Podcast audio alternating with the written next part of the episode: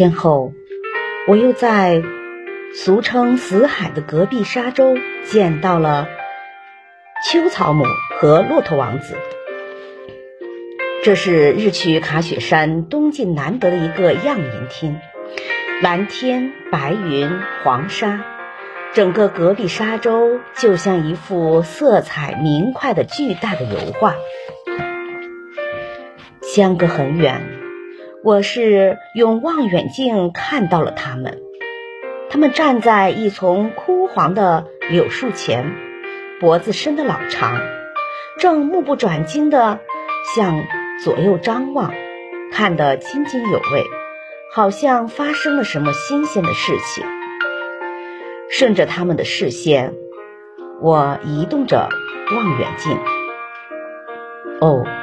在离他们左侧不远的两座窝窝头状的沙丘中间，站着一个年轻的雌骆驼和一匹小骆驼。我调整焦距，清晰地观察这两位不速之客。这匹陌生的雌骆驼，两座驼峰小巧结实，背上画出一条 M 型迷你曲线。前峰那左驼毛。呈罕见的青蓝色，特别的柔软，在微风中，姑且称其为蓝毛女。小骆驼还没有断奶，一身乳黄色的绒毛，模样与非洲鸵鸟有几分相似，正屈着腿钻在它妈妈的肚皮下吃奶呢，就叫它奶骆驼好了。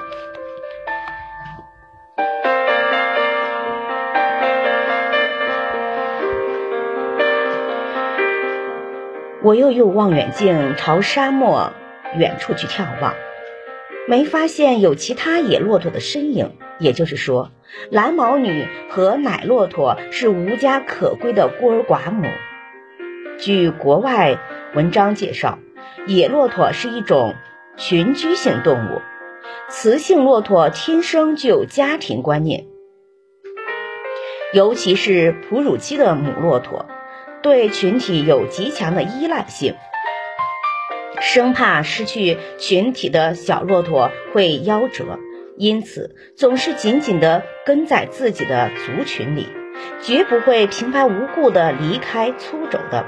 此时此刻，蓝毛女带着她的小宝贝孤零零地出现在这里面，身后见不到她的骆驼群的影子。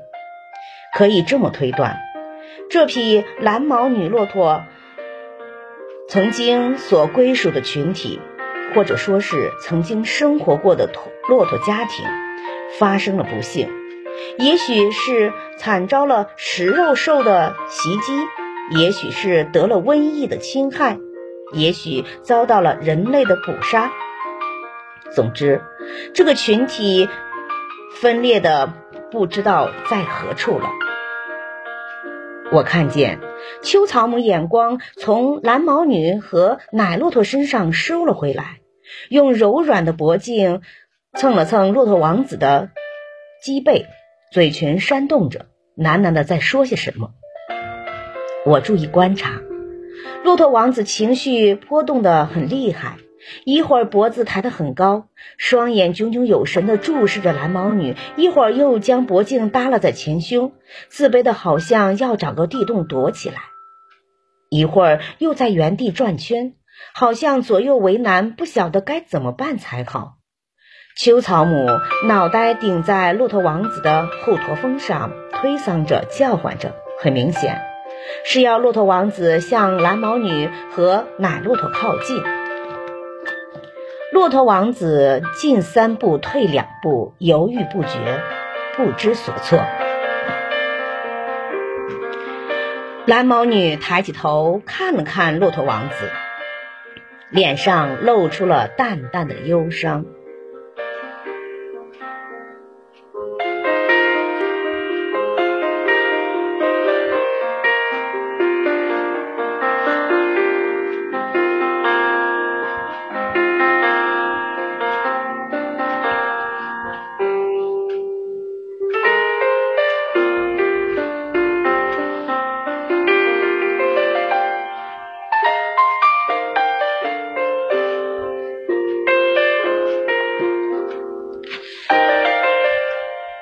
也许还有点失望呢，垂下头，轻轻着舔着他的孩子的额头，侧转半个身体，举起一只前蹄在抛沙土，做出就要离开的姿势。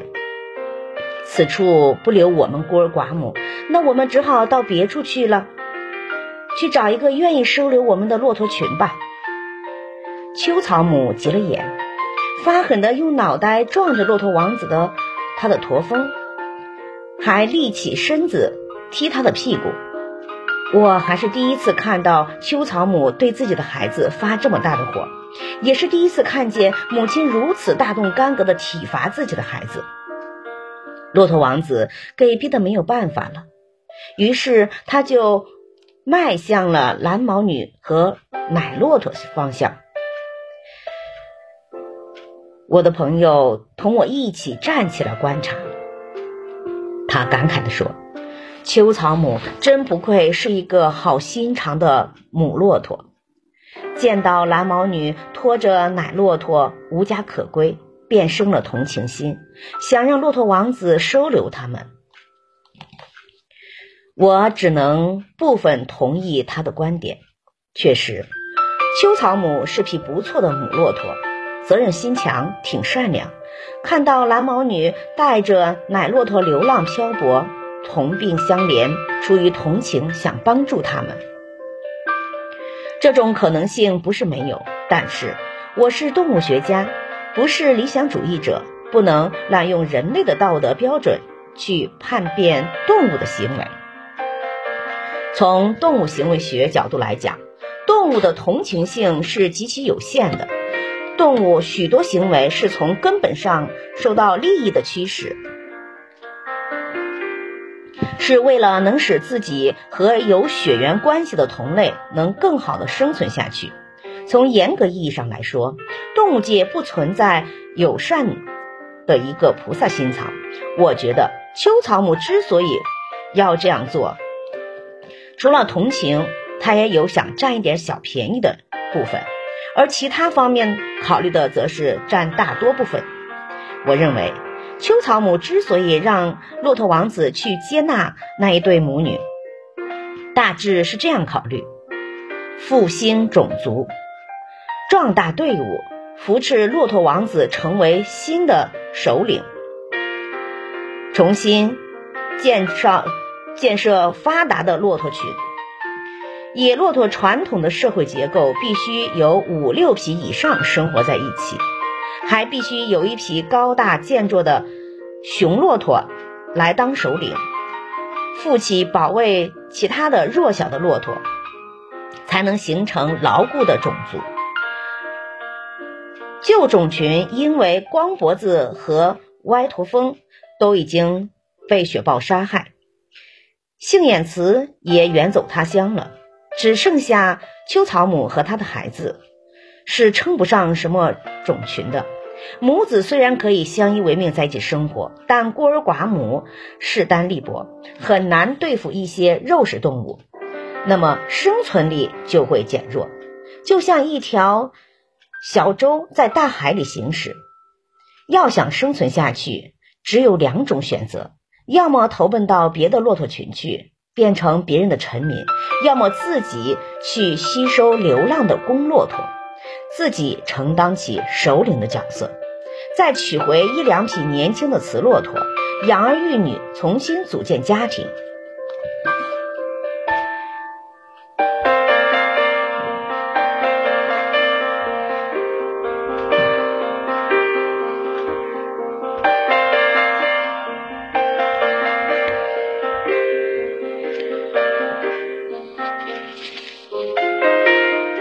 蓝毛女和奶骆驼的出现，为第二种选择创造了最佳良机。秋草母心里肯定清楚，只要骆驼王子出面能把蓝毛女收留下来，重新组建种群的目的就达到了一大半。蓝毛女年轻貌美，接纳进到家庭里，就像院子里栽了一盆鲜艳的花，有蜜蜂、蝴蝶来飞，自然就会引来。其他流浪的雄骆驼。哦，骆驼王子来到了蓝毛女身边，蓝毛女没有走开，也没有躲闪，只是将脸偏到了一边，露出了几分羞涩。我明白，他是在等待着骆驼王子的邀请。雌性嘛，一般都说不会自己投怀相抱的，总要搭搭架子吧。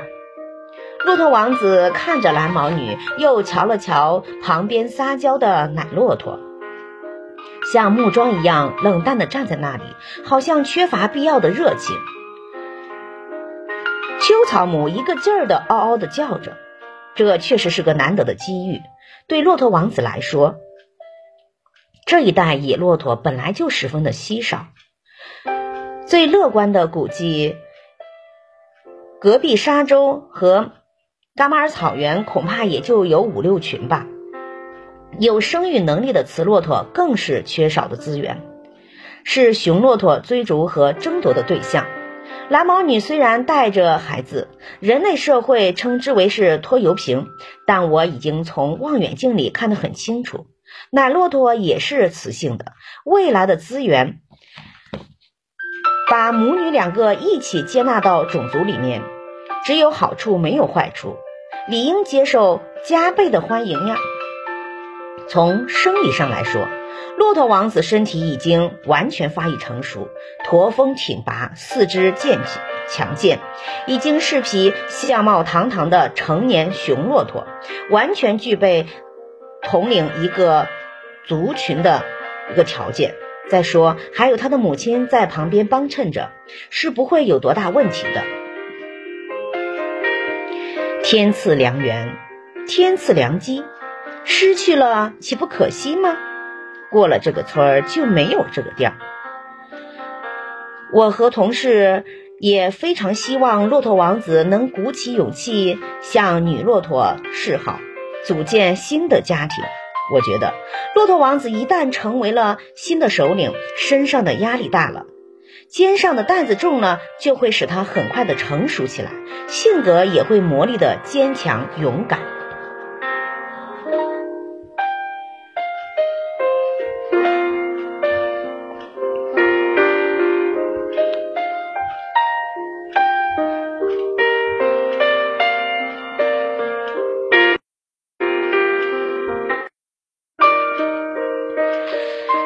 在秋草母的一再催促下，骆驼王子终于贴到了蓝毛女身边，闻了闻她身上的气味。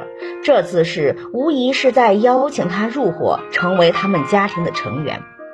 蓝毛女抬起明亮的眼睛，上下打量着骆驼王子，伸出了柔软的脖颈，在骆驼王子肩上轻轻地摩挲着。这表明她愿意接受邀请，并且愿意留在这里生活。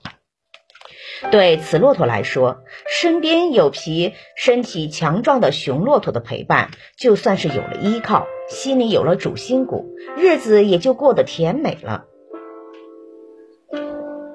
骆驼王子身上的驼毛油光水亮，大眼睛、大鼻子、大嘴巴，用骆驼的标说，算得上是美男子。蓝毛女对他一见钟情，也就是在情理之中的事情。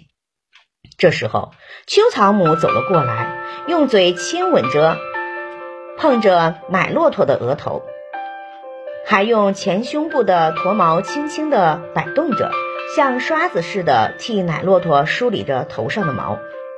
显然，秋草母作为长辈，想表现出对晚辈的慈爱，营造一种温馨的家庭氛围。照理说，骆驼王子也要对奶骆驼表示出疼爱，以显示他的厚道和仁爱，同时也可以取悦蓝毛女呀，给对方留下一个好印象。可我发现，骆驼王子非但没有对他表示好，好像还挺讨厌他，连正眼也不瞧他一下。骆驼王子从小被宠坏了，不懂得如何去关心他人，也不懂得人情世故。不管怎么说，四匹苦命的骆驼走到一起，组合成一个新的家庭。骆驼王子是唯一成年雄性，理所当然成为他的首领。但愿他能很快适应这个角色，我在心里衷心的为他祝福。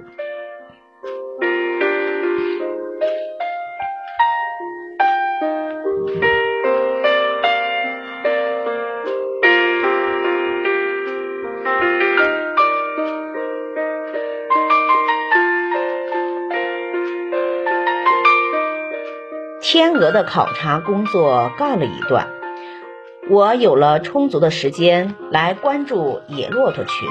连续三天，我和同伴都尾随在骆驼群的后面跟踪它。我发现，骆驼王子似乎并不喜欢群体首领这个角色，并没有因为蓝毛女投奔他而兴奋起来，也没有因为自己当了首领。而让自己有了蓬勃向上的生命力。照理说，他已经是名正言顺的种族首领了，应该担负起责任呢。可是他依然像没有长大的孩子一样，跟在妈妈的后面。后驼峰挂着一根树枝，也要母亲来替他清理。远处传来食肉兽的吼叫声。也会不由自主地躲在妈妈的身后，连我和同伴都看不惯。这算是什么首领呀？也太丢脸了吧！每当骆驼王子表现出软弱无能的时候，蓝毛女便瞪大眼睛，迷惑不解地看着他，好像弄不明白这到底是怎么回事呢。秋草母大约也觉得骆驼王子种种表现太失王者风范了，竭尽全力躲开他。让他能离开自己一点，想让他搞清楚挂在身上的树叶应该自己去弄掉，不应该母亲来帮忙，因为你已经长大了。当骆驼王子听到远方传来食肉动物的吼声时，胆战心惊地躲在妈妈身后。母亲很生气地闪开，嘴巴还喷着粗气，把他赶到一边去。当外出觅食的时候。骆驼王子蹭在妈妈的后边，妈妈便像忠于职守的监督队员一样，毫不留情地咬他的屁股。当走到十字路口或者三岔路口的时候，骆驼王子茫然四顾，不知道该如何去选择，然后扭头看看妈妈。妈妈果断地扭开头，不搭理他。我能理解母亲的良苦用心。骆驼王子已不再是需要百般呵护的幼童了，而是一个首领，顶天立地的男子汉，理应学会独当一面呢。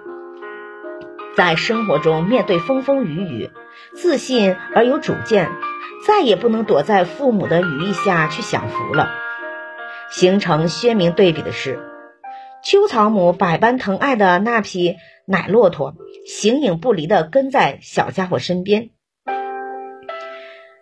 翻过了坎儿，总是小心翼翼的自己站起来，还会把树枝尖尖的牙给咬掉。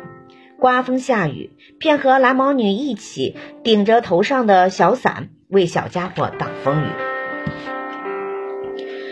朋友说，秋草母具有溺爱后代的天性，所以才会如此关照奶骆驼。我觉得还可以从另一个角度去分解秋草母的行为。由于骆驼王子经常表现出。与当首领的雄骆驼这份身份完全不吻合的行为，蓝毛女以有初衷的惊讶迷茫，逐步发展到了失望叹息。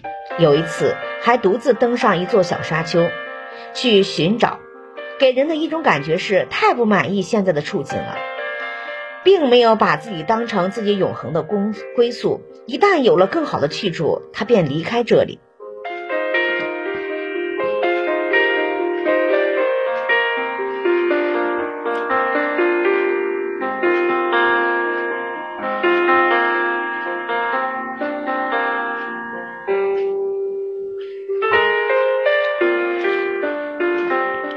秋草母肯定猜测出了他的心思，希望能够通过照顾他的孩子来增强群体的凝聚力，来打消蓝毛女红杏出墙的一个企图，维护刚刚建立起来的新家庭。说到底，骆驼王子还是秋草母五月怀胎生下的亲生骨肉，是他的血脉承。传承的一个延续，当然也是他的最爱。从情感逻辑上分析，他所做的一切都是为了他的孩子——骆驼王子。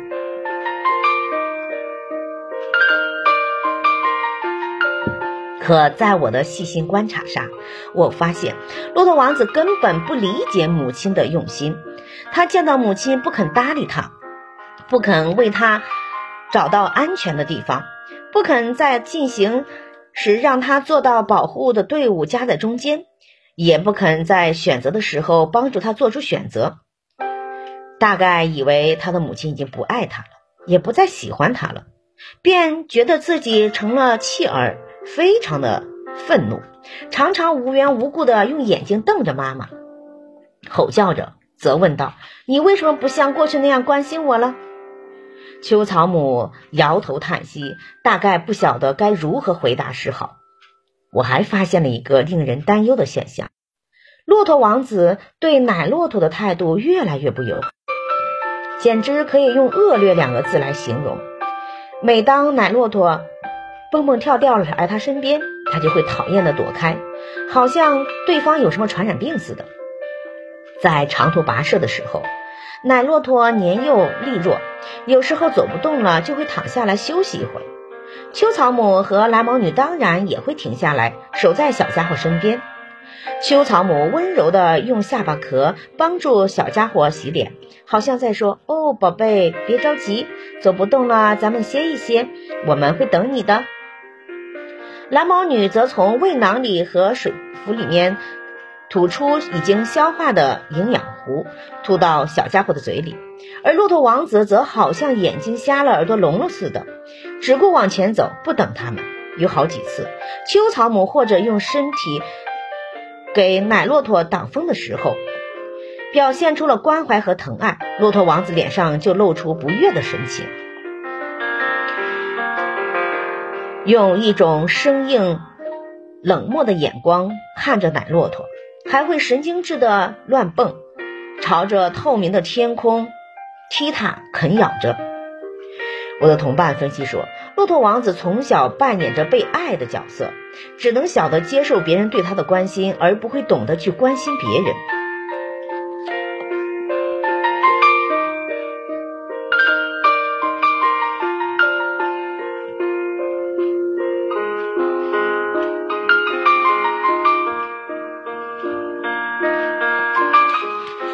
假如仅仅是不懂得关心别人也就算了，无非是性格冷漠，不至于对群体产生危害。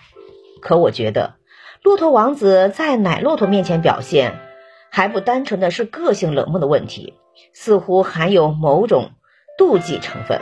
我担心会闹出大的乱子来。很快，事实证明了，这天下午，我和同伴尾随跟着他们，观察他们偏爱哪几种植物。哦，他们对一种叫做香椿树的树皮情有独钟，只要有香椿树皮可啃，其他的草叶木对他来说，他们都不感兴趣。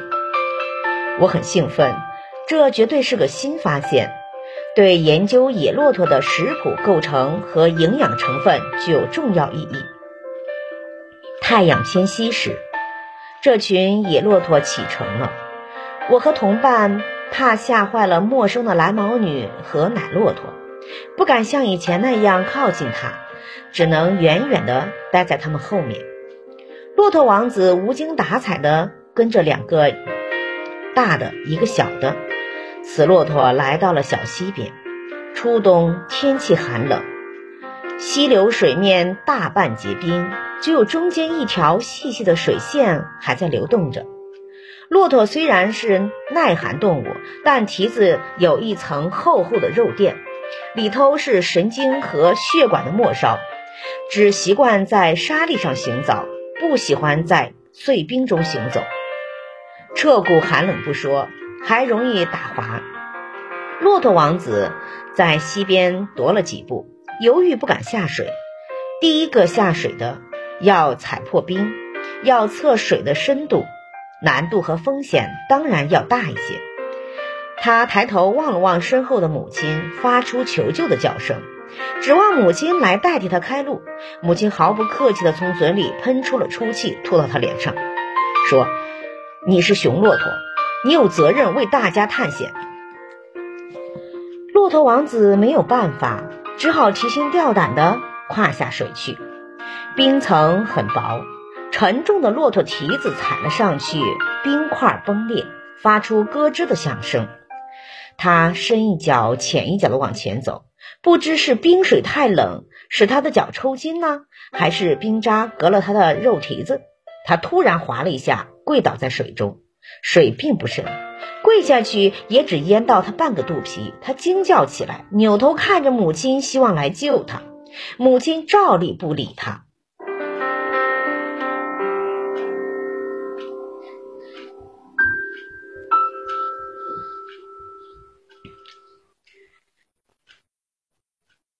母亲对着他说：“你是一个成年雄骆驼。”一个男孩子遇到点困难，应该自己去克服，怎么好意思向妈妈求救呢？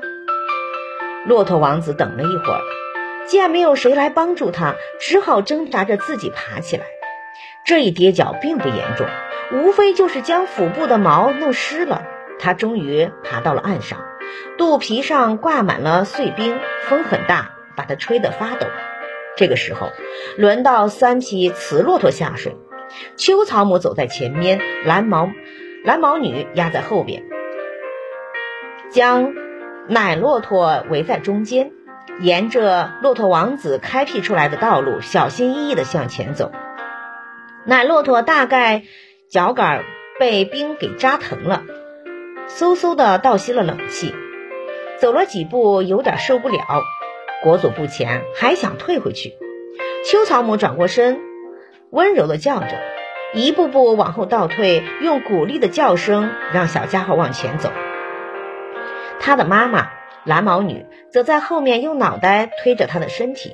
我发现骆驼王子用一种酸溜溜的眼光看着奶骆驼，给我的感觉是妒忌的，咬牙流水。虽然有秋草母和蓝毛女在前后照顾着，但奶骆驼身材矮小，大半个身体都泡在了水中。摇摇摆摆，好不容易走完了十几米宽的水面，登上了岸，下半身全是白花花的冰冷。山风吹荡，他冷得缩成了一团，打了几个喷嚏。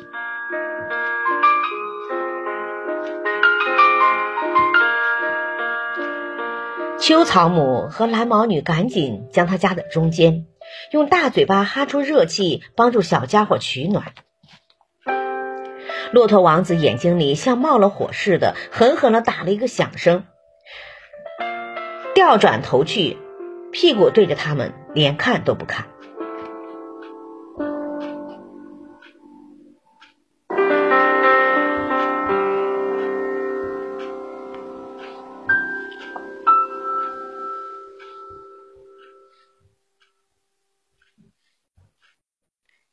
老天爷好像故意在与这群野骆驼作对。太阳很快下山了，最后一缕阳光也从天空隐退去，冰冷的寒风卷地而来，刀子似的北风从山上西侧来呼啸而过。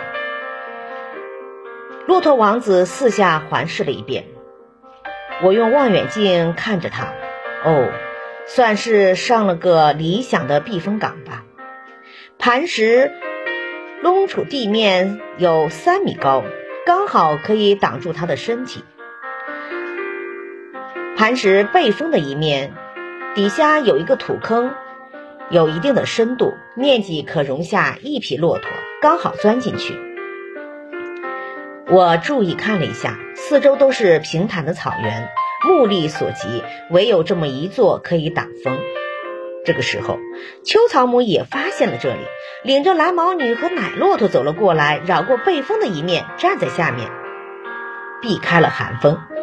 也许是受土坑的热腾起来一缕乳白热气的吸引，也许是觉得土坑里钻着好玩。奶骆驼也想到温热的土坑里去，土坑狭窄，被骆驼王子庞大的身体塞得满满的，也没有什么空隙。奶骆驼钻进了缝隙里，又钻出来。骆驼王子移动了四肢，把口给堵着。奶骆驼想钻也不行，然后他就跑到了母亲身边求救。蓝毛女不满地甩了甩脑壳，朝土坑喷出了一个唾沫。秋草们狠狠地瞪了王子一眼，用前蹄踢他的沙土，告诉他说：“你再不让奶骆驼钻进土坑避寒，休怪我不给你留面子。”骆驼王子非但没有听他的话，反而跪在那里，把整个土坑都给封闭了。他大概觉得他自己寻找的地方为什么要给别人呢？奶骆驼得到秋草母和蓝毛女的支援，拼命地往土坑里挤。见骆驼王子跪下来，竟将两条腿挡住了他的前路。他的眼睛都红了，张开嘴巴，咬住奶骆奶骆驼王子的驼峰的毛，使劲的咬，往上爬。在奶骆驼将要爬到他的驼峰时，我就发现，骆驼王子神色大变，眼珠子鼓得仿佛要掉出来，闪烁一片愤怒的光芒，嘴巴半张，上下扇动着。我的心一阵抽筋，意识到可能会出事，可我相距他们太远了，无法去帮助他们调节矛盾。再说，我也没有权利去干涉他们的家庭内部的事情。当奶骆驼咬住骆驼王子驼峰毛的时候，骆驼王子大吼一声，猛地站起来。奶骆驼没有提防，突然升高，一下子从他的背上落了下来，半天才勉强站起来。秋草母看得目瞪口呆，蓝毛女惊得脑子一片空白。骆驼王子从土坑里窜出来，整张脸可怕的扭曲，快步的刚刚站起来的。奶骆驼身边，然后狠狠地咬他一口，活生生地咬下一嘴驼毛。他刚才咬我的驼峰，我现在回敬你。奶骆驼像杀猪般的嗷嗷叫起来，然后逃向了妈妈。骆驼王子好像疯了一样追上去想咬第二口。这个时候，奶骆驼的妈妈蓝毛女极力地冲了过来，用她的身体挡住了它。我从望远镜里看到，躲在蓝毛女屁股后面的奶骆驼，这一口被咬得不轻，后背上光秃秃的，流出了血。秋草母也像做噩梦一样被吓醒了，冲到骆驼王子身前，用蹄子踢了他几下：“你这个不懂事的逆子！”蓝毛女则张开大嘴要去咬这个以大欺小的流氓。骆驼王子摆出了一副要打架的样子。秋草母胆怯的退后了两步，蓝毛女也害怕的闭起了嘴巴，放弃了攻击。骆驼王子当时面目凝狰，可怕极了，像个魔鬼。雄骆驼身体明显比雌骆驼要高大健壮，彼此斗争起来，雌骆驼显然不是雄骆驼的对手。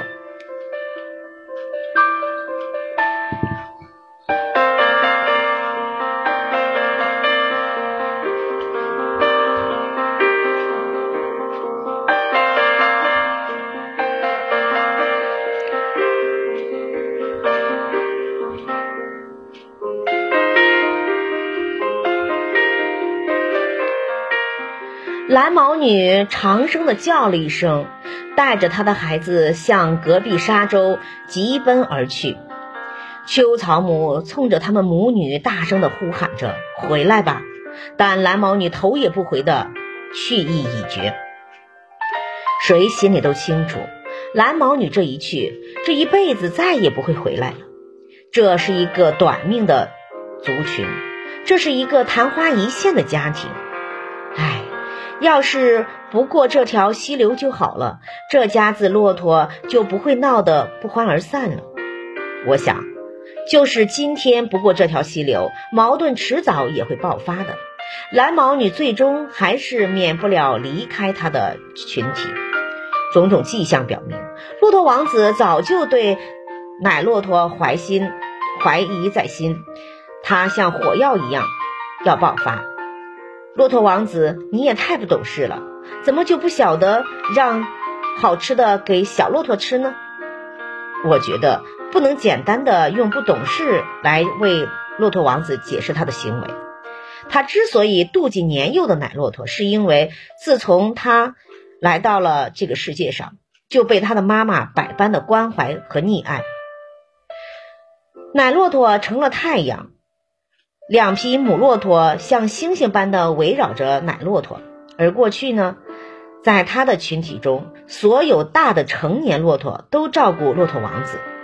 他一直像骄傲的太阳那样享受着被围绕的欢乐。他觉得自己的权利被剥夺了，所以他的心态也就严重失衡了。他理所当然会将这一切迁怒到奶骆驼身上。他没有经历少年向青少年的转型期，精神断乳，独立意识刚刚萌萌芽的时候就被爱的潮水淹没了。虽然身体长得很健壮，外表与发育成熟的雄骆驼毫无差别，心里却停留在童年时期。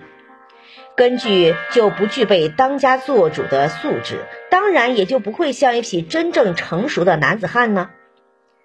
他没有包容心，没有慈爱的心。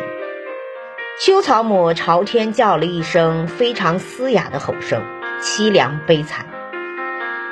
他想让骆驼王子变成顶天立地的男子汉，成为雄首首领，却成了泡影。他为了重新建一个家庭，费尽了心血。骆驼王子抖了抖身上的毛。他踢了踢地上的沙石，很自在的得意潇洒的样子。他脸上早就恢复了平静，并没有为蓝毛女的离去而有任何的懊恼。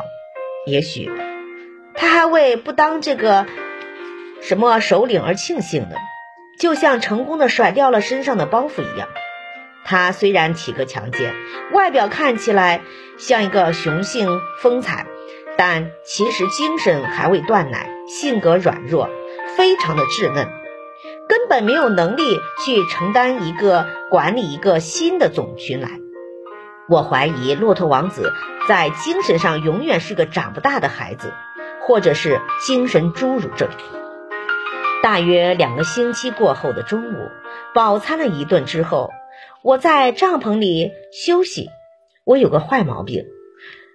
临睡前必须读一本书，就像其他人临睡前吃安眠药一样。哦，是本从县城里带来的一本方志，这是一本古籍，上面记载着苍蝇小楷间历史透出一条缝，地方志很大一部分记录当时的一些富豪。我对这些陈谷子。陈芝麻烂谷子的事情不感兴趣，于是就去寻找与野生动物考察有关的资料。最后，我被注意到，乡民手持着毒箭，埋伏于石墩沙丘里。晨曦初照，驼群由荒漠死海列队而出，乡民瞄准了他，骆驼首领应声而倒后，驼群必作鸟兽散，乡民不再追撵。三五日后，牵一匹家骆驼，满载食料，进荒漠溜达，走散之野骆驼闻声聚拢。乡民不费吹灰之力，将絮套套在了他的脖颈上，获得了牲口也。那一家骆驼和一点粮食做诱饵，就能像钓鱼一样，把野骆驼也当牲口一样来使唤，这可能吗？我很怀疑这段《史记》是真的还是假的。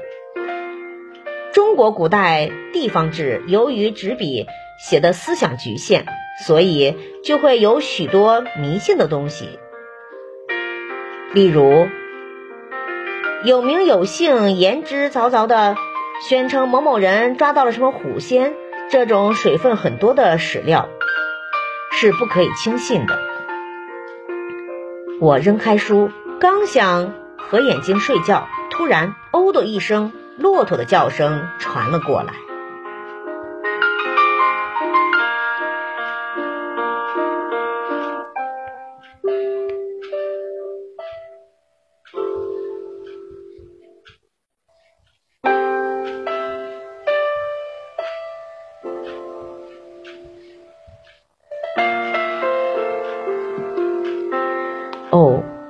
是骆驼王子。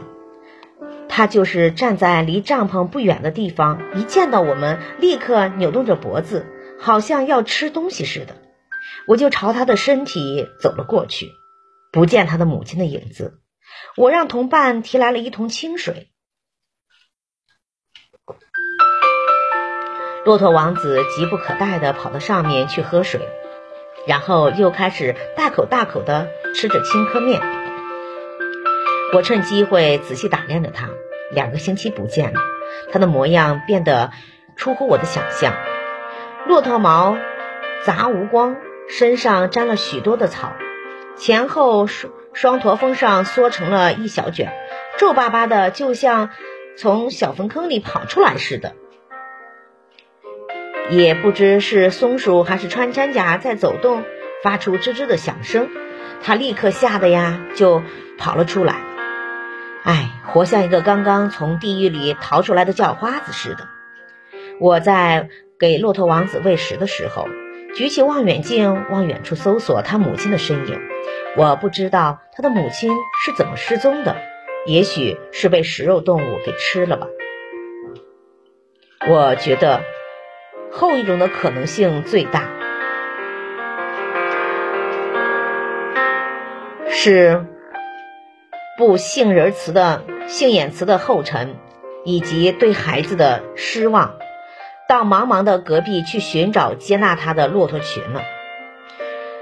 他的母亲积累了太多的失望了，变成了绝望，对孩子已经彻底丧失了信心。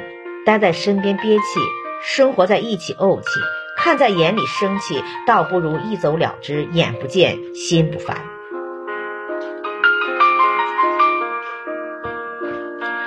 不难想象，骆驼王子之所以跑到我这里来。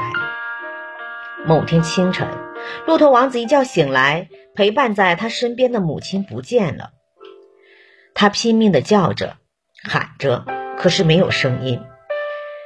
沙漠里的风吹动着流沙，早已把秋草母的蹄印给掩埋得干干净净。他从小都在父辈和母母亲的陪伴下长大。从来没有独自过，他伤心的叫着，毫无目的的走着。太阳落山了，月亮升起来了。隔壁滩的黑夜像只巨大的怪兽，仿佛随时都可以让他给吃掉。恐惧折磨的他无法入睡，肚子饿得慌，嘴巴渴得冒烟。他只有用储备在胃囊里的水来解救燃眉之急。他的身体非常的消瘦，看上去好像缩小了很多。骆驼虽然有极强的耐饿耐渴的本领，但这种本领是有限度的，不可能永远不吃不喝就能活下去。十天后，他便有了支持不住、站都站不起来的样子。要想不变成一具饿腐，那么就要自己去找东西吃。他毕竟已经四岁了。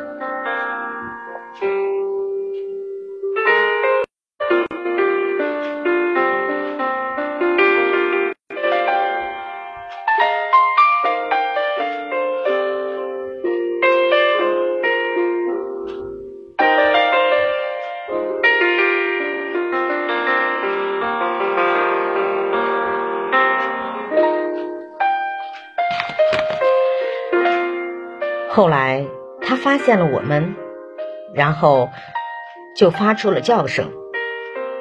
饥饿、干渴、孤独，折磨的他死去活来，死神的阴影，幽灵似的伴随着他。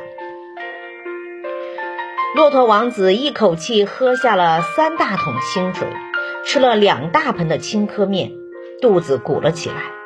我找出一把大梳子，给他梳理他的驼毛。他舒服的哼哼叫着，表现出无限依恋的样子。收拾完之后，我扳着他的脖子，让他向浩瀚的戈壁滩去，拍拍他的屁股，对他说：“骆驼王子，行了，这里不是你的家，也不是你的久留之处，去吧，去找属于你的生活。”我和他相处了一段时间，他应当理解我的意思。可他拧着脖子就是不走。我和同伴看着他，没有办法，只好由着他了。也许是连日奔波太劳累，也许是半个多月来受到了惊吓，从未睡过一个囫囵觉。骆驼王子这一觉睡下去，到了第二天中午，太阳都已经火热了，他才姗姗醒来。我和同伴正在收拾行囊，准备将野生动物观察站搬到另一个地方去。那里是藏羚羊的生活地方。藏羚羊是一种罕见的高山珍稀动物，是我此行的主要考察对象。搬家并非容易的事情。事先我已经让同伴到附近的寨子去找了一两个骡子，帮我们驮行李。我望着地上一大堆的行李范畴，骆驼王子瞪着眼睛走了过来，然后还轻轻地啃咬着我。我以为他是饿了，就给他东西，可是他并没有吃。去去去，别再添麻烦了，这里不是你玩的地方，快走吧。走开走开，回去去找你的隔壁摊去吧。哦哦哦！骆驼王子委屈地叫着，扭头用嘴巴去咬着我同事的衣服。把我的同伴吓得赶紧跳开了，他又固执地把行囊给推开。我以为他淘气，捡起了一块土克拉去砸他的脖子，可是他过来还是嗷嗷地叫着。我心里一一顿一阵的震撼。哦，我错怪他了，他是想帮我们驮行李呀。他到底在想什么呢？同事问我。莫非他真的是想帮我们驮行李？他会干活吗？同伴这句话提醒了我。我突然想起曾经在书上看到，当地乡民用一匹骆驼来帮他们驮东西，后来就成了家养的骆驼。来来来，快试试吧。他愿意就让他帮吧。我想证实自己的猜想。于是呢，我就把行李放在了他的驼峰上。不可思议的事情发生了，同伴一压两个驼峰，骆驼王子便像一匹训练有素的家骆驼一样跪在地上，把所有的东西都放在他背上，然后他一动都不动，非常的顺从。一切都收拾好了，我们开始出发了。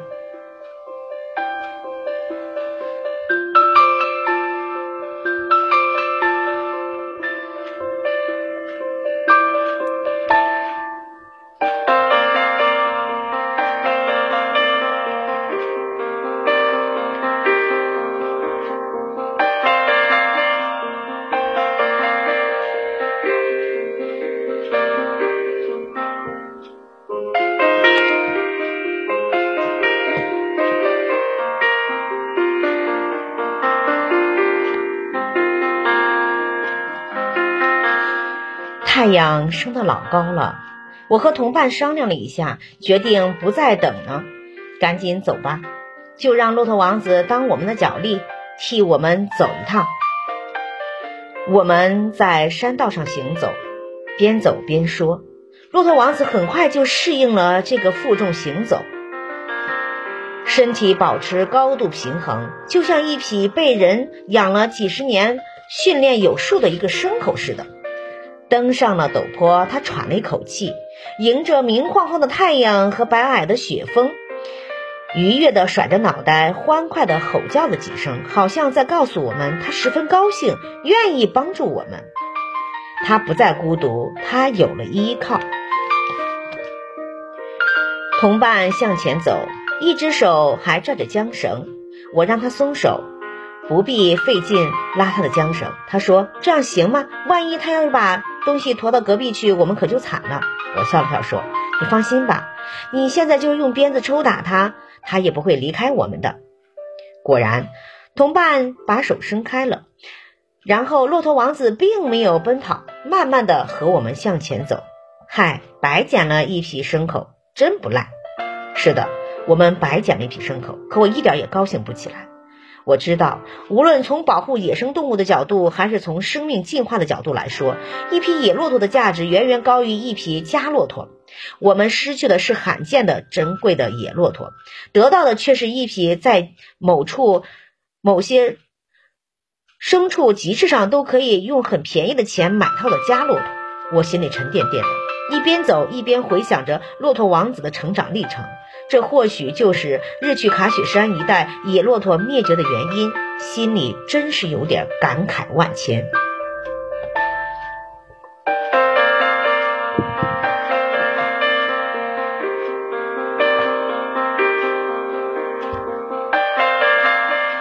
就像中国很多足球队那样，高薪聘请一个球员。阳光大马戏团从秘鲁国家马戏团引进了一对大羊驼。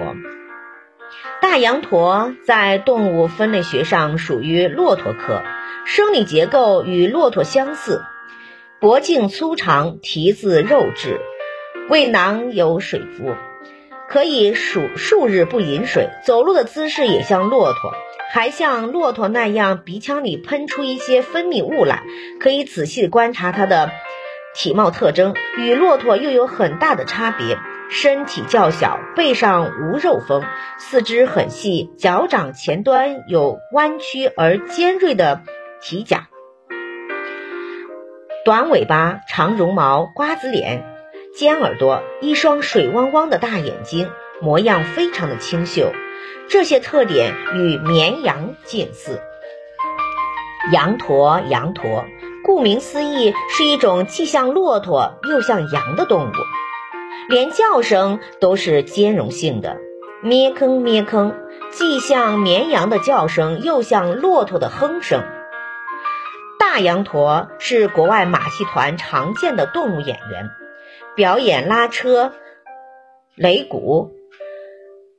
但由于进口手续复杂、价格昂贵，在中国马戏团上却很少见。阳光大马戏团虽然财务状况并不乐观，却还是咬咬牙花重金买回了一雄一雌两只大羊驼。公羊驼名叫柴多，牙口四岁；母羊驼名叫乡土，牙口三岁，是一对情投意合的伴侣。从国外引进新型动物，成双成对更容易适应环境，生存的概率也非常的高。柴多和乡土都是马戏团出生的动物，从小受马戏艺术的熏陶，两岁的时候就受过正规的马戏训练，也是一个很好的演员。负责业务工作的高领。高导演是这么想的：文艺团体生存秘诀，说到底就是创新。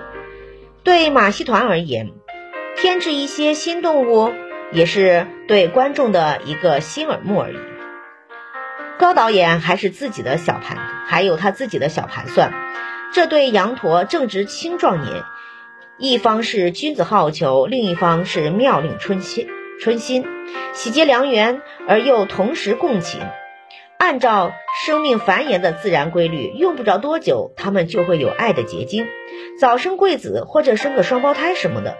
几年下来，儿女成群，羊驼子女长大后谈婚论嫁，又会生下其他的子孙，变成了一个羊驼大家族。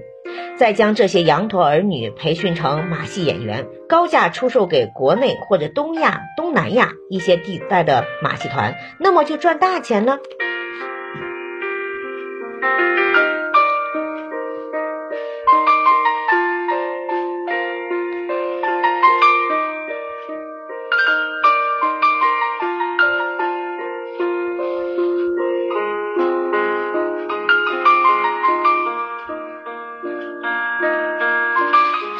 要是一切都顺利的话，若干年之后，阳光大马戏团就变成了中国乃至于亚洲最大的羊驼演员繁殖和驯化基地了。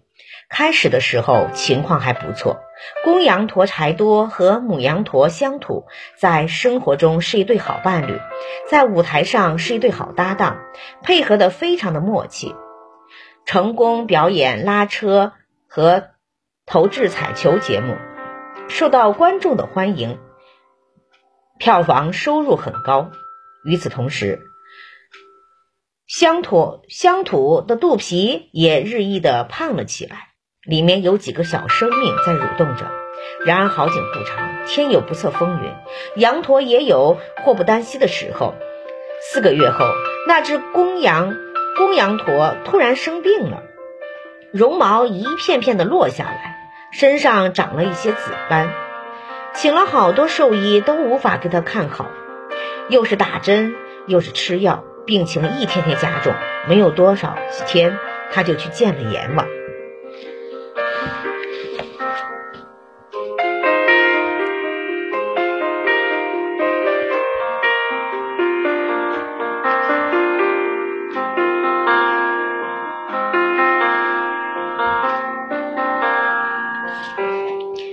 美洲大羊驼是一种重感情的动物。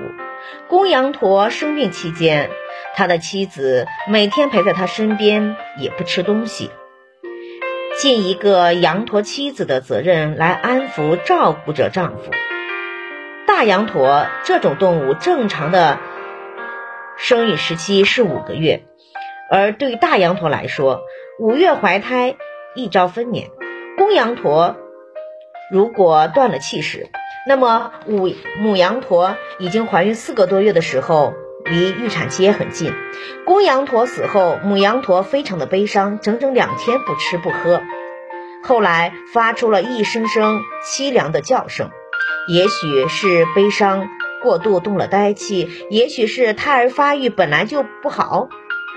公羊驼死了第三天，管理员费了很大的力气。后来他发现母羊驼尾巴上有血，似乎是要生孩子了，急忙找来兽医让来检查。听了之后说听不到胎心了，也就是说他肚子的胎儿已经死了。假如母羊驼乡土能顺利生下一些健康的羊驼崽子，有了新的情感慰藉着，有了新的精神支柱，他也许就会正恢复正常生活。现在的问题是。公羊驼死了，孩子也在肚子里死掉了。一个苦难还没有消化，另一个苦难又接踵而来，雪上加霜，祸不单行。他能挺过来吗？丧夫失子既是人生的大悲哀，也是兽类的大悲哀。假如让他知道了，他生的是个死胎，他恐怕不会愿意再活下去。别再指望他登台演出了。导演心里心事重重，胎儿肯定已经死了，我可没有起死回生的本领啊！那个兽医说：“只有打催生针，赶快生下来。再拖下去的话，连母驼羊的命也保不住了。不能让它死。进口这对大羊驼花了一万美元呢。公羊驼已经死了，它再奔赴黄泉的话，我们的马戏团可就完蛋了。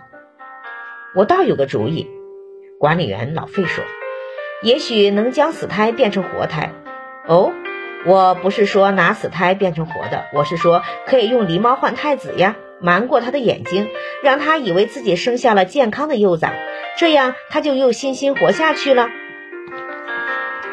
这主意不错，挺有创意。可是你拿什么合适呢？我们马戏团有现成的替换对象，那替生的三只幼崽，还有一只活着。好，快把它拿来吧。兽医说：“准备给母羊驼接生了。”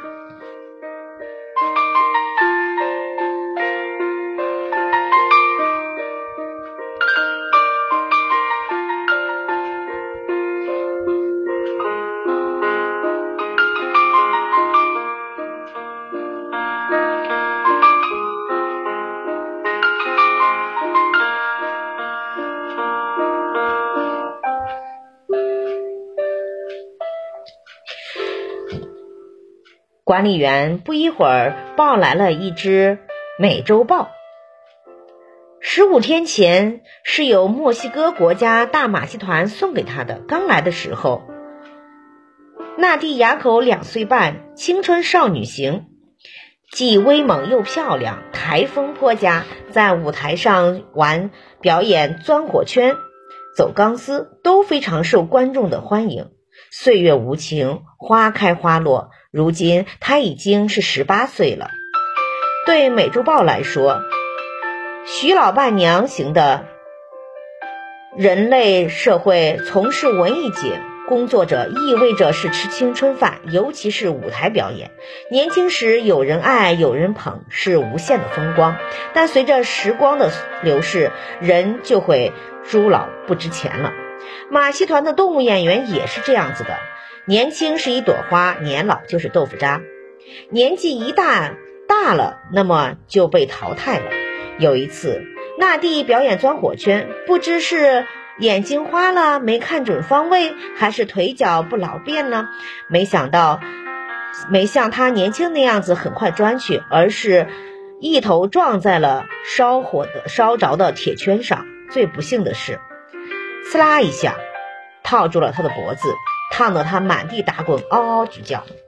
虽然保安人员及时用灭火器把他身上的火给灭了，可一场精彩的马戏表演就这样以消防演练结束了，有损阳光大马戏团的名声。他的胡须和颈毛都烧焦了，耳朵和脸也烫伤了，落下了永久的疤痕。本来就是年老色衰，脸上又破了相，再上舞台。怕观众嘲笑，没办法，只好让他终止了舞台生涯，下岗了。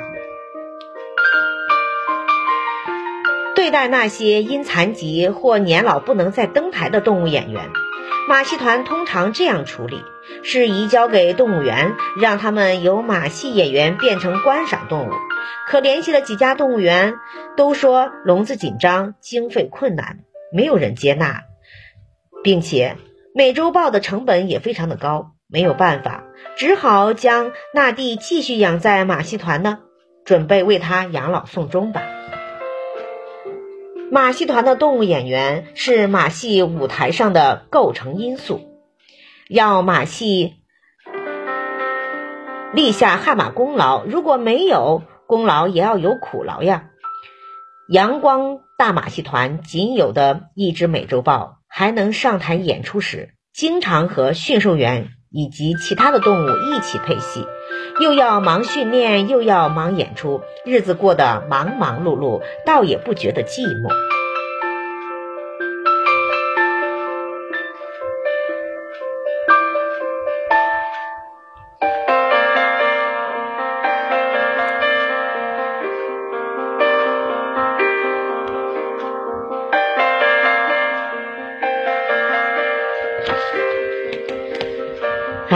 这哪里是养老送终呀？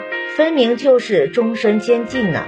一日，导演巡查寿棚的时候，望着孤独折磨的美洲豹纳蒂，感慨地说：“纳蒂呀，确实挺可怜的。可是我们马戏团也没有办法呀，没有相依为命的伴侣，也没有延续的生命的子孙，就这么孤零结束一生，结局也太悲惨了，真让人同情呀。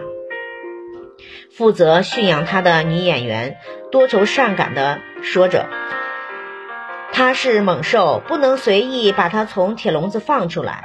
他从小在马戏团长大，这把年纪了，放生到丛林去，恐怕也难以生存呐。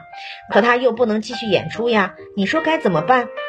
人工饲养条件有限，美洲豹最长可活二十五岁。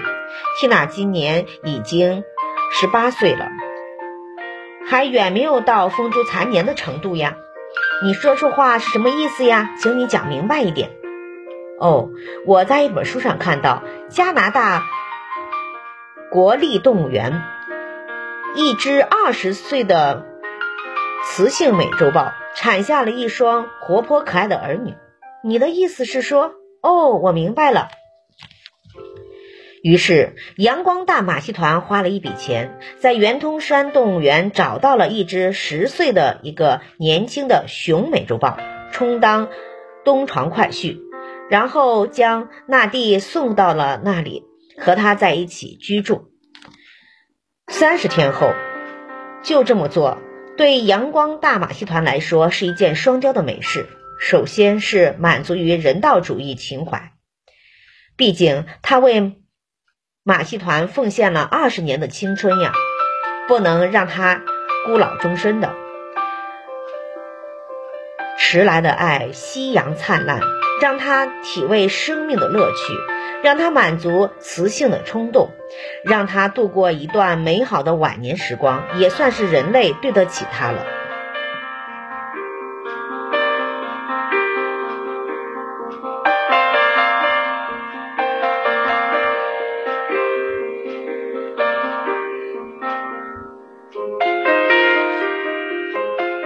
第二个好处是，如果纳蒂能产下一窝幼崽，老有所为，发挥了余热，把幼崽抚养长大，他满足了繁衍后代的本能，也等于是为马戏团增加了新的动物演员，当然是皆大欢喜的事情了。无论何时何地，动物永远算计不过人类呀！果然出现了奇迹。最后，纳蒂老树新花。喜结猪胎，人们的良心得到了安宁。纳蒂的脾气变得温柔了，不再狂叫着。见到饲养员，还摇了摇尾巴表示友好。很快到了预产期，不幸的事情发生了。纳蒂毕竟已经过了最佳生育期，生殖系统严重的退化。产崽过程中，由于时间太长，很艰难，折腾了两天两夜，生下了三三只幼崽，一只刚生下来就死了，另一只生下来不到十分钟就停止了呼吸，只有一只浑身金黄色的小豹崽生存下来了，而母的美洲豹纳蒂也因为流血过多而永远的离开了这个世界。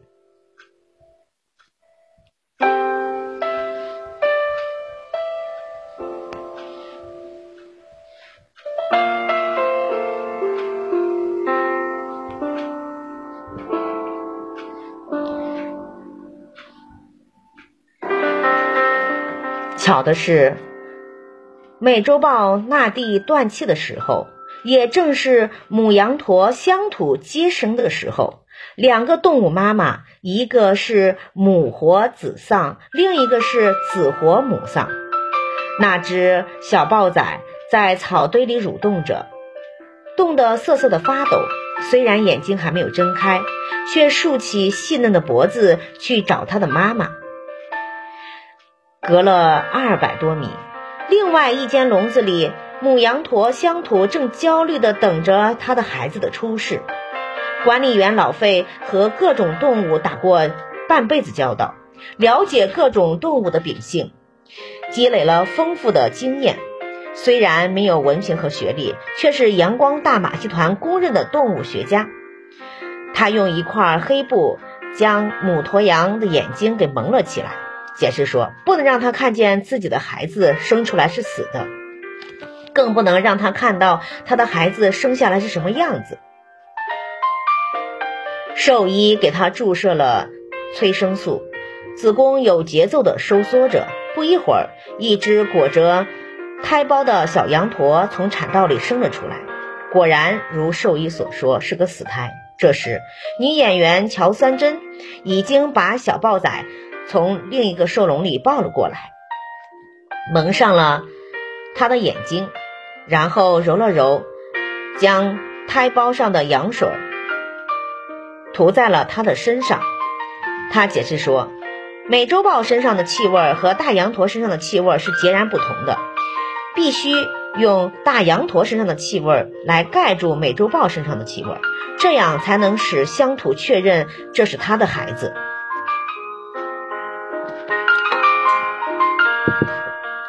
说的有道理，气味仿真很重要，千万不能让他闻出来呀。母羊驼乡土经过一番痛苦的挣扎，终于将肚子里的胎儿给生了出来，身上卸掉了这个负担。也累得精疲力尽，软绵绵的躺在地上，大口的喘着气。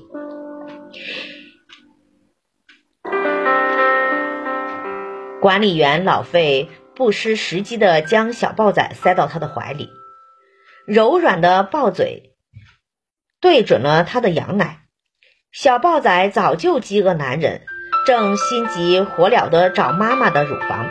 突然闻到一股奶香，不用人教，它就会吃。乡土的身体一阵的站立着，羊吭哧吭哧温柔的叫着两声。幼崽的嘴唇是最有效的刺激，促使母兽分泌更加旺盛的乳汁。小豹仔两只细嫩的爪子紧紧地捧着它的乳房。肩胛和脊背剧烈的运动着，吃的非常的香。乡土的叫声更加的温柔，扭动着脑袋伸出来，用舌头舔它身上。有一种理论认为，对哺乳动物而言，哺乳行为不仅仅是维持幼崽生命的必要过程，更是母子间心灵的交融和粘合在一起。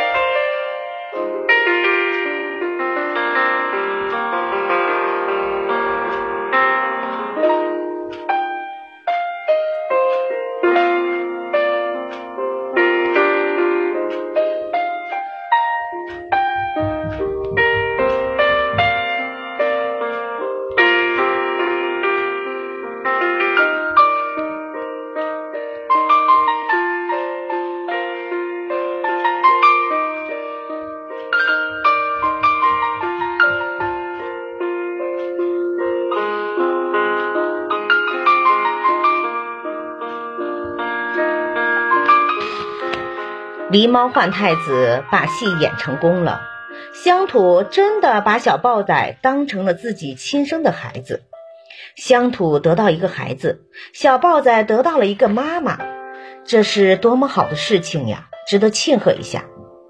管理员接着说：“不不不，现在还没有到庆贺的时候，还有一个道难关摆在乡土面前，不知道能不能跨过去。”你是不是说他现在的眼睛蒙着黑布，看不见小豹仔，稀里糊涂的就把他当成了自己的孩子？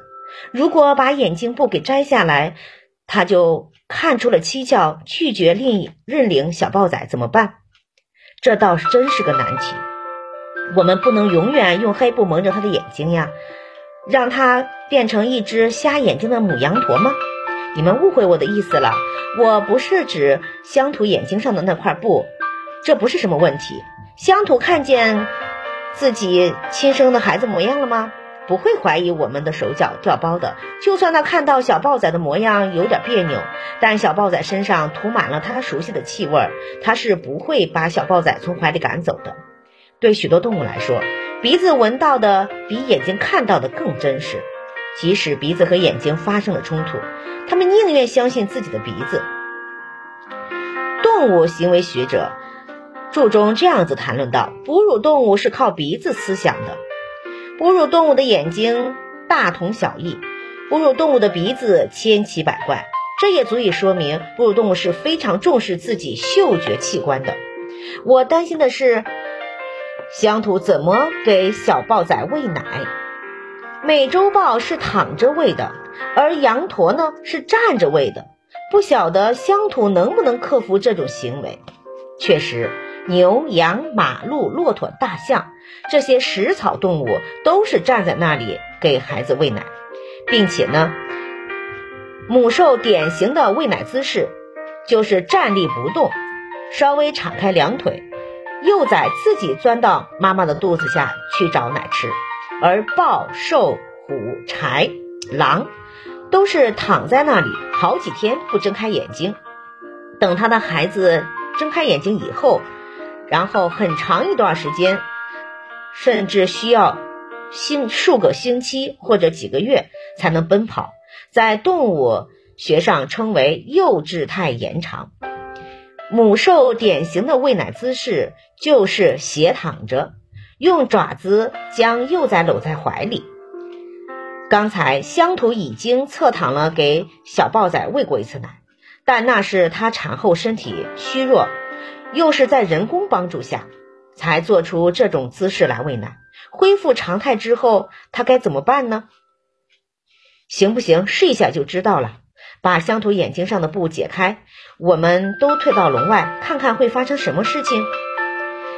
蒙眼的黑布解开了，乡土颤颤巍巍地站起来。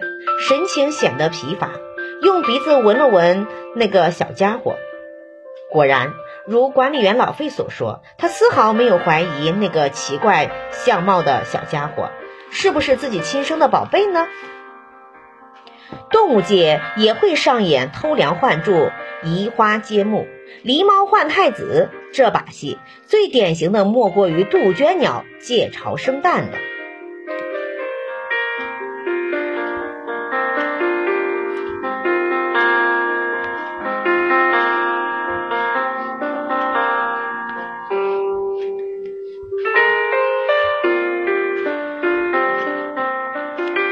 杜鹃趁其他鸟离开鸟巢的时候，迅速钻进窝里，将别的鸟蛋扔出去，然后自己产下一枚蛋。别的鸟不辨真伪，然后小心翼翼的来孵蛋，最后把它给养大。人类饲养家禽，有经验的农户往往将鸭蛋、鹅蛋或者孔雀蛋放进鸡窝里，让老母鸡来孵化。虽然孵化出的样子和小鸡长相不同，但老母鸡自始认为那就是自己亲生的孩子。许多动物缺乏心机，因而很容易上当受骗。套用一句动物行为术语来说，这种就叫做物种倒错。我们躲在橄榄树丛林里暗中观察，一个多小时后，小豹仔醒了。不断的扭动着身子，小脑袋东倒西歪的寻找着什么。毫无疑问，他在找妈妈吃奶。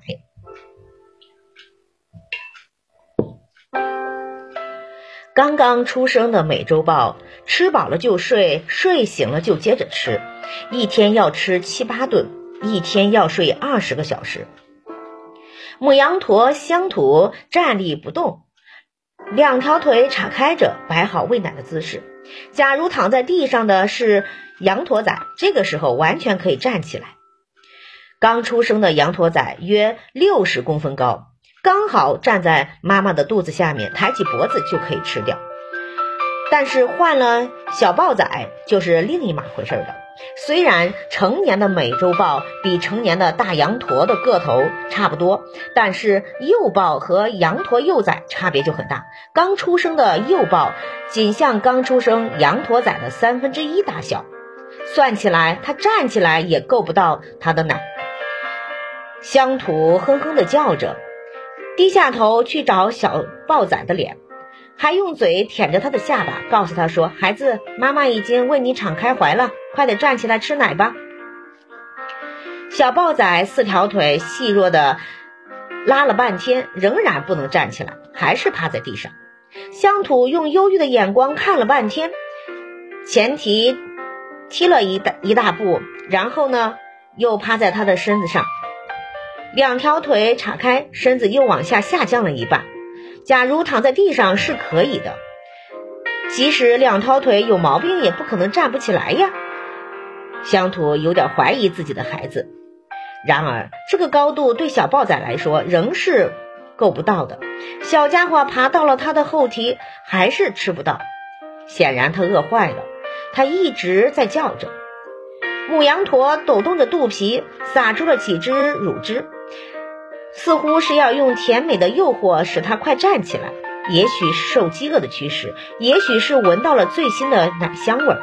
小豹仔抖抖擞擞的攀住着妈妈的香体，爬在她的腿上立了起来，伸开了嘴巴开始吃着。遗憾的是，高度仍然不够，它的腿实在太软，很快又滑落了下来。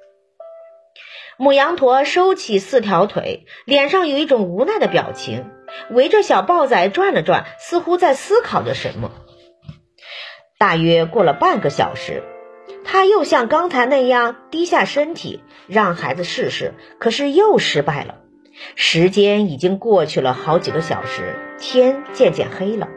虽然是春天，但是几还是有几分寒意的。夜风吹袭，树叶在瑟瑟的发抖。小豹仔不像刚才那样那么有起劲儿了，动作变得迟缓，小脸紧紧地勾在胸前，发出了像老鼠一样吱吱的叫声。乡土也朝着蓝宝石的夜空嗷嗷地叫着，表示很凄婉。真笨，四条腿都已经这么矮了，它怎么还吃不到呢？改变物种的行为习惯谈何容易呀？比如猴子习惯用手抓东西吃，训练了十年也还不会用筷子呀。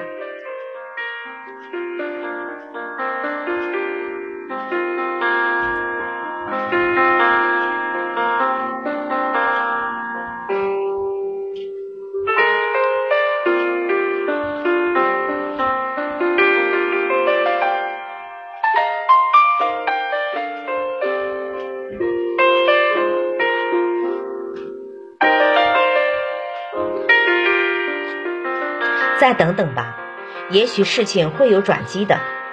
哎，再这样等下去，小豹子小豹仔就会饿死的。要不算了吧，把小豹仔抱出来人工喂养怎么样？已经到了半夜十一点钟，马戏团里一片寂静，只有草丛中的虫子在呻吟着。母羊驼乡土再次来到小豹仔面前，用嘴巴轻轻地捧着它的后脑勺。然后，小豹仔昂起头，做出吃奶的姿势，但是很快又垂了下去。饥寒交迫，消耗他有限的体力，生命正在走向衰微。乡土呆呆地站了一会儿，似乎是要把压在心底、心间的难题摇落掉。突然，他膝关节弯了下来，咕咚一下跪在了地上，然后侧身躺下。四条腿伸得很直，将小豹仔搂在怀里。他的动作显然有些生猛，不怎么自然，可却完成了躺侧姿势。小豹仔蠕动着，赶紧找到了乳房，开始吃了起来。月光如水，把大地照得如同白昼。乡土用侧躺的姿势给小豹仔喂奶，对大驼羊这种动物来说，算得上是一种。超前绝后的创举了，毫无疑问，是无与伦比的强烈母爱才激出它超出物种极限的创造力。母爱能战胜一切，母爱能创造奇迹。大羊驼认为美洲豹做儿子，听起来像篇童话。好了，现在要是把小豹子再抱走的话，母羊驼肯定会跟你拼命的。管理员老苏老费松了口气，乐呵呵地说：“母子情深。”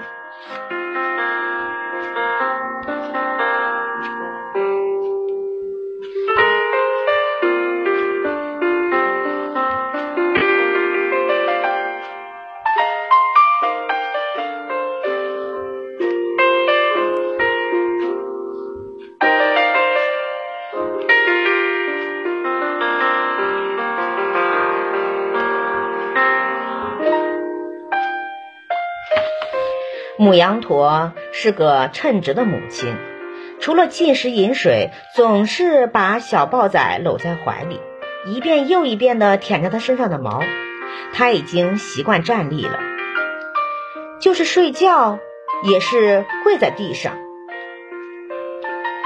侧躺的姿势对大羊驼来说肯定不舒服，可是它为了方便小豹仔吃奶。坚持侧躺着，表现出让人钦佩的牺牲精神。那天夜里，老天爷大发淫威，好端端的繁星闪烁的夜空，突然下起了冰雹，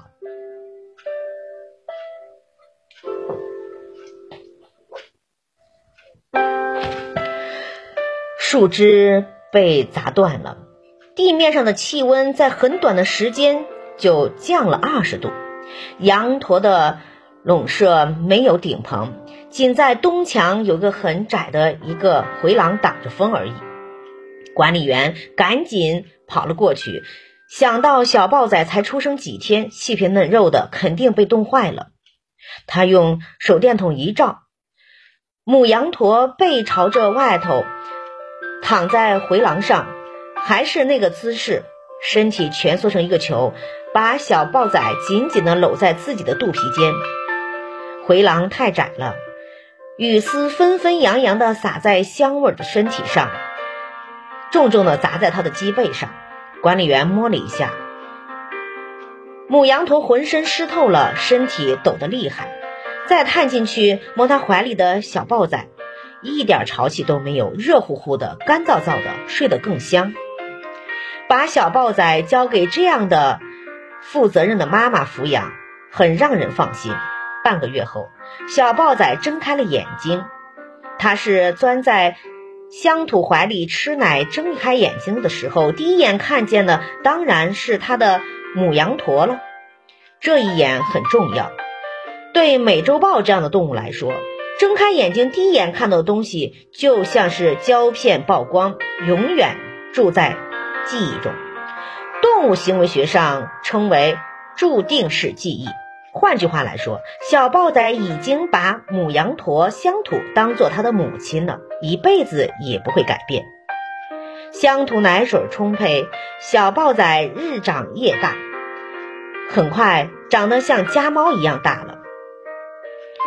金黄色的绒毛间映现出淡褐色的黄斑。不规则的黄斑中间还有淡灰色的小圆点，细如银丝的豹须闪闪发亮，耳廓竖挺，尾巴细长，煞是漂亮。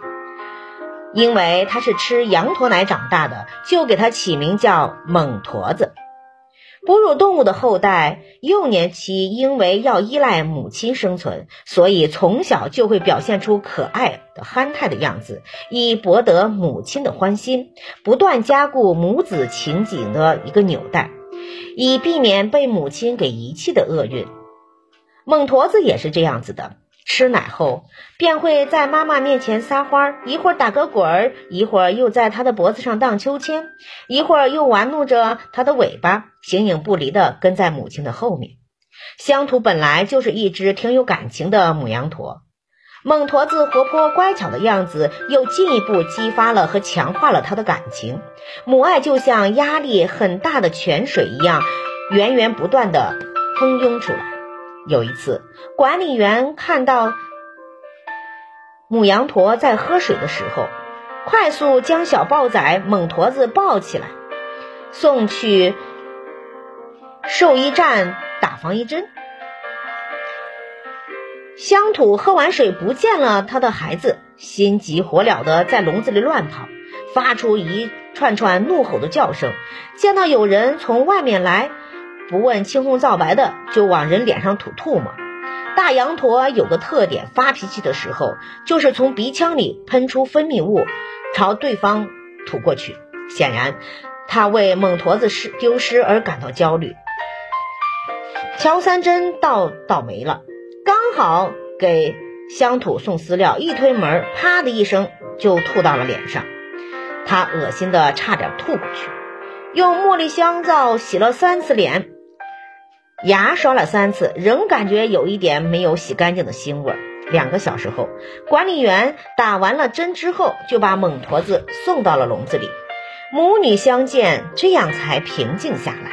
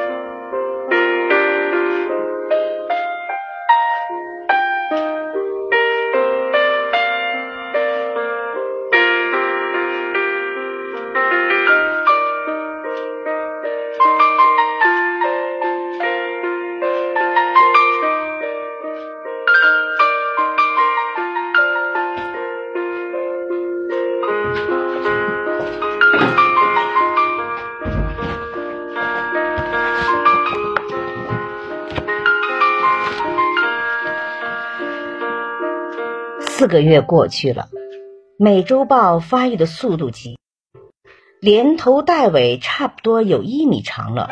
资料上说，美洲豹的哺乳期是五个月，而大羊驼的哺乳期只有四个月。也就是说，按照物种的生理规律，当乡土奶奶水继续逐渐枯萎的时候，猛驼子仍需要母乳来生存。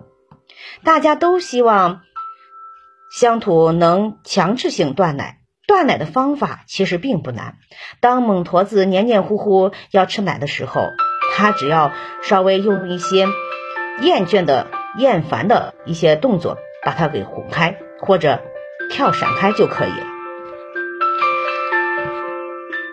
猛驼子本来就是食肉动物，天生具备它的遗传密码，只要有合适的诱引，就能转变它的注意力。当然，这种在体内生存生物钟还是没有走到标准时时刻。如果提前强制断奶的做法，会一定程度上损坏他们母子感情，但这也是没有办法的。四个半月到了，母羊驼香奶仍丝毫没有表现出要强制断奶的意思，生理规律是很难抗拒的。母羊驼香奶乡土原本饱满的乳房渐渐的干瘪了，也许是奶汁稀少。而不够稀的原因，也许是美洲豹嘴型和大羊驼嘴型不吻合的原因，也许是豹牙齿尖利，把它咬得疼了。后来也不知道是在吃奶还是在吸血。母羊驼乡土躺在地上，光洁的鼻子稳皱的像个苦瓜。透气的眼睛蒙了一层泪水，看得出来，哺乳已经变成了一场酷刑，它疼痛难忍。奇怪的是，它虽然表现得很痛苦，身体却没有挣扎，也没有抱怨的样子。有一次，导演从笼舍前经过，正巧看见猛驼子钻到乡怀的乡土的怀里吃奶，乡土的乳房比任何一次都破损的厉害。一半是奶水，一半是血浆。导演看的实在下看不下去了，找了个半大瓶子，装了一瓶牛奶，塞进笼子里，粗声粗气的吆喝着，强行将猛驼子从羊驼身上剥离开。他的用心当然是好的，想减轻乡土的痛苦。可还没等他把瓶子塞到羊猛驼子嘴里，母羊驼很生气的爬了起来。凶狠狠地瞪着他。美洲大羊驼的体积和中国北方的小毛驴差不多。被猛烈撞一家伙的话，不说被撞得呜呼哀哉，起码会撞断几根肋骨。导演没有其他办法，只好连滚带爬地跑了出来。这种超乎常情的母爱，这种残忍的哺乳方式，一直持续到猛驼子。满五个月大。当猛驼子在体内生物钟的指示下，由吃奶改为吃肉时，管理员老费想出了土香腹部。只要乳房上布满了豹子牙啃出来的样子，用伤痕累累来形容也是不过分的。大羊驼属于草食动物，美洲豹属于肉食动物，当然是得按不同的。食谱来饲养母羊驼，对肉不感兴趣。可每当管理员送来肉的时候，母羊驼总是抢先一步到盛满肉食的前面去闻一闻，就像检查人员在检查食品是不是卫生标准，然后再轻声的把孩子叫过来让他来吃。而猛驼子即使肚子再饿，也要等。乡土发出叫他吃饭的声音，他才敢去吃的。这套程序与野外母美洲豹喂幼崽很相似。时间过得飞快，转眼间一年过去了。一岁的美洲豹好比人类中的青少年一样，个头已经有成年美洲豹的三分之二大。猛驼子发育的很好，皮毛色泽艳丽，镶嵌着迷人般的黑色斑环，脸上五彩斑斓，嘴唇四周有一圈醒目的白毛，胡须又粗又长，犹如一根根银针。两只豹眼如琥珀晶体，闪烁凝重的光辉，整个形象看起来既美丽又威武。